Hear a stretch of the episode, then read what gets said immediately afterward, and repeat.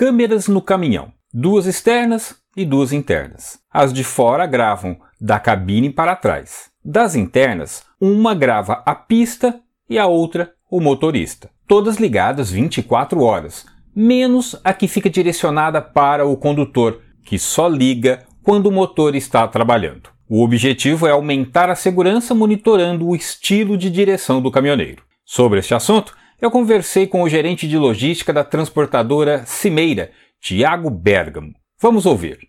Então, o objetivo é a gente pegar a, essas imagens de acordo com a direção dos motoristas, né? Foi uma solicitação do nosso cliente, né? Que hoje 100% da frota para trabalhar para eles, ela é monitorada pela, pelo, pelas câmeras. E o objetivo principal é a gente conseguir identificar a forma da direção dos motoristas e também é, causas de acidentes e evitar os acidentes, da maneira que a gente serve para evitar os acidentes. Por exemplo, uma IKEA, que é uma investigação de quase acidentes, quando isso acontece, a gente tem um monitoramento onde a gente trabalha é, a forma de prevenção. A gente senta, a gente analisa a maneira que o motorista dirigiu para que ele evitasse esse acidente.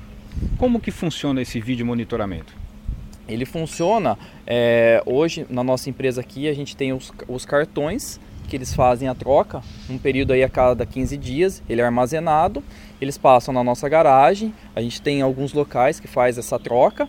Assim que faz a troca, fa faz a baixa dessa, dessas filmagens e a gente tem todo o processo interno nosso de funcionários que são treinados para fazer essa análise e essas investigações, onde a gente analisa a forma como o motorista está dirigindo, a maneira que ele está dirigindo, se ele está usando o cinto de segurança, se ele tá, não está usando o, não está fazendo uso do celular, a condição dele conforme ele está dirigindo, dentro dos padrões aí de segurança. E o que, que vocês já pegaram aí de irregularidade? É, nós já pegamos algumas coisas, como no início, né, quando, quando iniciou, é, e para ter essa mudança de cultura dos motoristas, a gente pegou algumas, algumas coisas aí, como por exemplo o uso do celular, né, que é proibido na direção. É, nós pegamos também bastante objetos soltos na cabine, que é, uma, que é algo muito perigoso num acidente. Dependendo do que tiver solto no, na, na cabine, pode causar até um dano pior para o motorista e algumas outras coisas, como por exemplo eles comendo dentro do, do caminhão, é, bebendo água com garrafa grande, que isso também é proibido, não pode, que pode tirar toda a desatenção deles. Basicamente isso aí que a gente já conseguiu pegar. Quais são as consequências?